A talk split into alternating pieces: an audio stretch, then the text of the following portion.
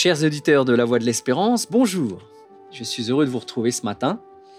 J'espère que vous avez bien dormi, et quel que soit l'endroit où vous êtes, que vous soyez à la maison, que vous soyez sur la route, que vous soyez déjà au travail, je vous souhaite à tous une bonne journée.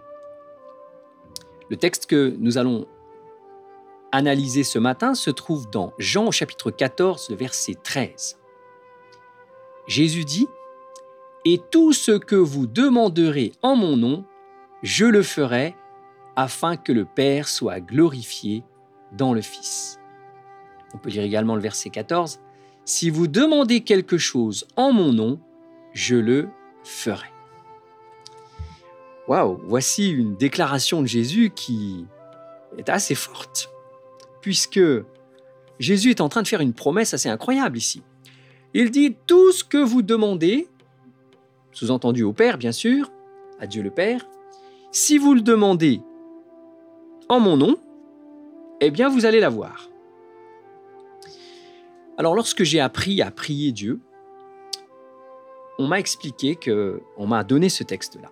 Et on m'a dit, lorsqu'on prie, quand tu finis ta prière, il faut toujours dire au nom de Jésus. Amen. Et c'est ainsi que j'ai pris cette habitude. Lorsque je prie, lorsque je termine ma prière, je demande toujours les choses au nom de Jésus comme ce que Jésus a, dit ici. Alors maintenant, la question qui se pose, elle est assez intéressante. Tout ce que vous demanderez en mon nom, est-ce que cela signifie que Jésus va nous donner absolument tout ce qu'on demande simplement parce qu'on va le demander en son nom? La réponse euh, est dans la question. Je crois que vous comprenez que Jésus peut nous donner tout ce qu'on lui demande sous certaines conditions. Les promesses de Dieu, elles sont toutes conditionnelles. À savoir, c'est la règle si tu fais quelque chose, alors je te donnerai quelque chose. Et la condition de, réponse à cette euh, promesse de Jésus, on trouve les conditions un petit peu à droite à gauche dans la parole de Dieu. À quelles conditions Dieu exauce la prière que je vais lui adresser? Parce que si on remplit ces conditions et qu'on demande au nom de Jésus, alors à ce moment-là, il n'y a plus de crainte à avoir, Dieu va donner la chose. Dieu va donner la chose. Quelle est la première condition? Alors je dirais, pour moi, la première condition, c'est qu'il faut croire, il faut avoir la foi.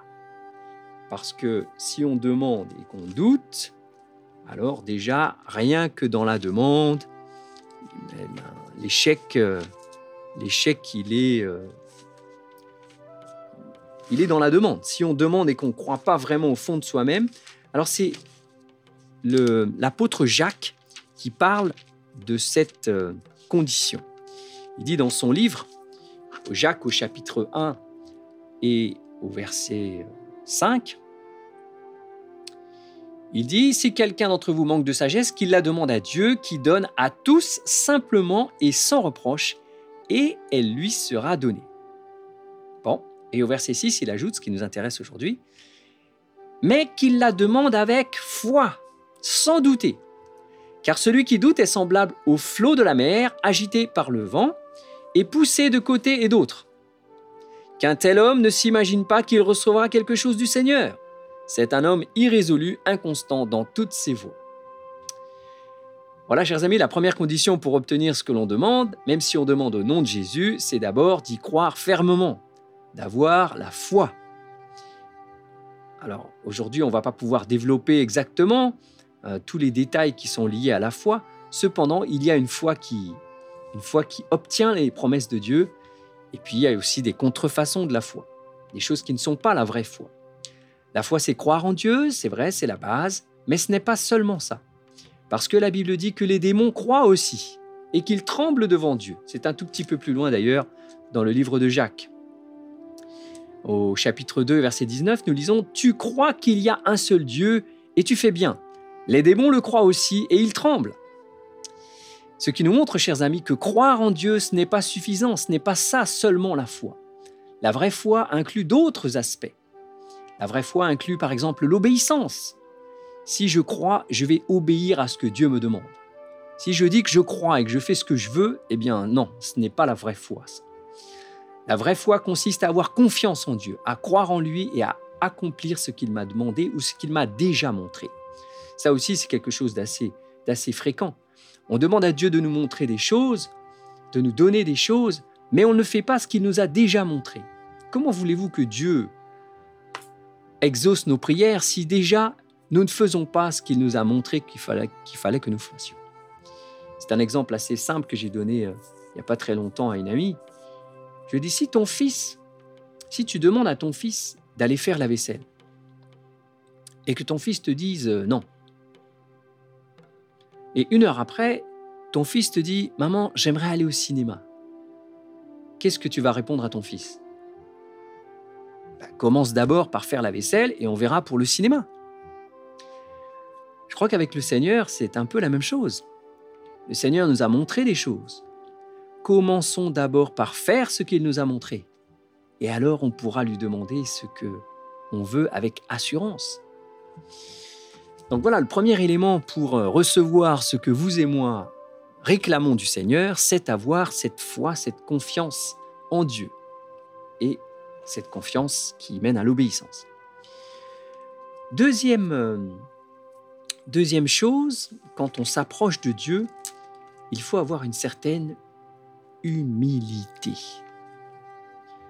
L'humilité, c'est cette attitude qui fait que lorsque l'on s'adresse à Dieu, on le fait avec euh, le sentiment que nous ne sommes rien et que Dieu a tout pouvoir sur nous. Que si Dieu veut nous donner, il nous donnera, et que si Dieu ne veut pas nous donner, alors il faut l'accepter aussi. Donc cette attitude, l'humilité, est quelque chose de fondamental. Lorsque l'on s'approche du Seigneur, c'est pourquoi d'ailleurs on se met à genoux devant Dieu. Parce que cette position de mise à genoux, c'est une position qui nous force à, qui nous montre qu'on n'est rien devant lui qu'on est petit. Quand on est sur les genoux, ça nous fait mal et ça nous fait sentir que ben, euh, on doit s'humilier devant Dieu. D'ailleurs, vous savez, lorsque, lorsque Moïse a rencontré Dieu pour la première fois, Dieu lui a dit ôte tes sandales de tes pieds, car le lieu sur lequel tu te tiens est une terre sainte. Donc devant Dieu, on, doit avoir une certaine attitude d'humiliation. Et dans la Bible, il y a une histoire qui montre ce, cette nécessité de s'humilier devant Dieu lorsqu'on prie. C'est celle de deux hommes qui étaient montés au temple pour, pour prier. Deux adorateurs, dit la Bible. Il y en a un qui était un pharisien, quelqu'un qui connaissait bien la Bible, qui connaissait bien les lois, qui était formidablement euh, au courant de tout. Et puis il y en avait un autre qui, euh, tout le contraire, était, euh, selon l'opinion populaire, quelqu'un qui n'avait pas d'espoir. C'était un collecteur d'impôts, un type qui, normalement, selon les gens, volait tout le monde et il n'avait aucun espoir de salut. Et Jésus décrit l'attitude de ces deux hommes. Il dit que le publicain, lorsqu'il s'est pardon, le pharisien, lorsqu'il s'est approché de Dieu, était tellement sûr de lui, de lui que lorsqu'il priait Dieu, il disait Seigneur, je te rends grâce de ce que je ne suis pas comme le reste des hommes. Je rends ma dîme, je fais ceci, je fais cela, et donc euh, je mérite que tu me donnes ce que je te demande. Quelle prière Si vous et moi, on s'approche de Dieu en pensant qu'on mérite d'avoir ce que Dieu, ce que l'on demande à Dieu, alors on a tout faux. Parce que on ne mérite rien. Nous sommes des pécheurs, nous avons manqué le but, et notre seule, la seule chose que l'on peut réclamer de Dieu, c'est sa grâce, c'est son pardon, et c'est de nous humilier devant lui. Quand on s'approche de lui, il faut surtout éviter toute attitude, éviter de croire qu'on mérite quoi que ce soit. Dans la parole de Dieu, nous ne méritons rien.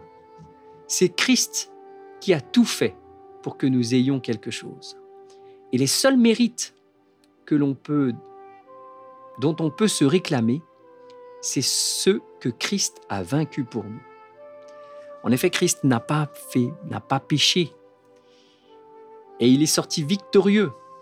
Par conséquent, lorsqu'on s'approche de Dieu, on peut dire Seigneur, par les mérites que Jésus a acquis, je te demande telle chose. Moi, je n'ai aucun mérite. Si tu veux bien, Seigneur, accorde-moi cette chose. L'autre personnage, dans cette histoire, le publicain, s'est approché de Dieu de cette manière. Il avait la tête baissée et il disait Ô Seigneur, sois apaisé envers moi qui suis un pécheur. Pardonne-moi. Et Jésus dit que ce deuxième homme est rentré chez lui pardonné et exaucé. Mais le premier, celui qui était sûr d'obtenir les choses, n'a rien eu. Il n'a pas obtenu le pardon. Donc le pardon, chers amis, l'exaucement, il s'obtient aussi dans notre attitude lorsqu'on s'approche de Dieu, dans notre façon de considérer Dieu. Rappelez-vous notre texte d'aujourd'hui, tout ce que vous demanderez en mon nom, je le ferai. Alors, eh bien, chers amis, je souhaite que lorsque nous nous approcherons de Dieu la prochaine fois, nous puissions nous rappeler de ce, cette parole de Jésus. Si on a foi et si on si on s'approche du Seigneur avec humilité, alors je crois qu'on peut avoir l'assurance que Dieu fera ce qui est le mieux pour nous. Et si l'on demande quelque chose selon sa volonté, dit la parole de Dieu, alors on va le recevoir. C'est pourquoi j'entends aussi, euh, lorsque j'entends certaines prières, j'entends des personnes qui disent, si tu veux Seigneur, fais cela selon ta volonté.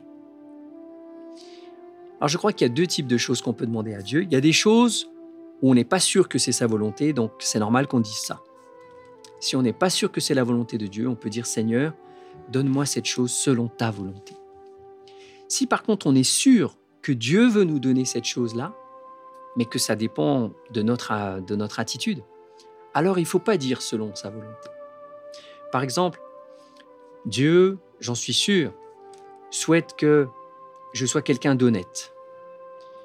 Dieu, j'en suis sûr, souhaite que j'ai son Esprit Saint. Dieu, j'en suis sûr, souhaite que j'apprenne à prier. Le Seigneur, j'en suis sûr, souhaite que j'ai davantage de foi. Donc lorsque je m'approche de lui, que je prie, je dis Seigneur, donne-moi de la foi. Je ne vais pas dire Seigneur, si c'est ta volonté, donne-moi de la foi. Non, parce que si je parle ainsi, je montre que je n'ai pas suffisamment confiance en lui. Je vais dire Seigneur, je sais que c'est ta volonté, accorde-moi davantage de foi. Par ta grâce, par ta puissance, donne-moi de la foi. Et c'est ainsi que la conviction que je vais manifester dans ma prière va provoquer chez moi le désir d'obtenir la chose et va changer aussi l'attitude du Seigneur. Ça aussi, il y a une parabole dans la Bible qui parle de ça. C'est, euh, elle se trouve dans Luc au chapitre 11, où vous avez quelqu'un qui veut obtenir quelque chose de, de son ami. Alors il va le voir, il est minuit. Imaginez, vous allez chez un ami à minuit. déjà, l'ami dort. C'est pas très bon lorsqu'on veut demander quelque chose à quelqu'un. Il va chez son ami à minuit et il lui demande du pain parce que il y a un visiteur qui est venu chez lui et euh, voilà, il n'y a rien à manger dans son frigidaire, donc il va demander à son ami du pain. Alors déjà, il dérange son ami à minuit et il lui demande du pain. Mais il va lui demander avec tellement d'insistance, dit Jésus, que finalement son ami va lui donner du pain. Alors Jésus dit que il faut persévérer dans nos prières. C'est pas parce qu'on n'obtient pas la chose aujourd'hui que Dieu va pas nous la donner ensuite. Mais il faut persévérer. Et c'est pourquoi des fois il faut faire une liste, liste des choses qu'on demande à Dieu. Parce que si on ne fait pas une liste, on oublie, on passe à autre chose. On a tellement de préoccupations, on zappe, comme on dit. Donc pour persévérer dans la prière, il faut faire notre petite liste. Et donc, si on demande les choses selon la volonté de Dieu, on regarde dans notre petite liste hein, quelles sont les choses que, que Dieu veut nous accorder à coup sûr. Par exemple, Seigneur, aide-moi à avoir, à être plus proche de toi, à développer ma spiritualité. C'est la volonté de Dieu, ça. Eh bien, si j'écris ça sur ma petite liste et que je demande ça à Dieu, je peux m'approcher de lui avec assurance. Dire Seigneur, au nom de Jésus, fais de moi quelqu'un de plus spirituel, donne-moi davantage d'humilité, aide-moi à être une personne de prière, etc., etc. Si on demande ces choses-là avec force, sans dire selon si c'est ta volonté, parce que c'est la volonté de Dieu, alors on va les obtenir. Voilà, chers amis, ce petit texte d'aujourd'hui. Tout ce que vous demanderez en mon nom, je le ferai. Eh bien, puissiez-vous, puissions-nous expérimenter cela dans nos vies quotidiennes, à savoir de voir Jésus exaucer nos prières, la même. Quelle grâce de Dieu. Je vous souhaite à tous et à toutes une très bonne journée sous son regard et je vous retrouve demain, même heure, même lieu. Bonne journée.